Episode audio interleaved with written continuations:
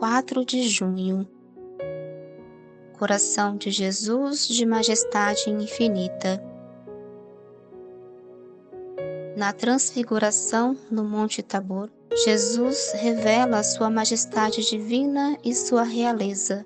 Os apóstolos Pedro, Tiago e João o reconhecem na voz do Pai e na beleza indescritível de seu rosto resplandecente de luz, na beleza de sua pessoa, de suas vestes que se tornaram brancas como a neve, e exclamam: Mestre, tu és o Filho de Deus, tu és o Rei de Israel.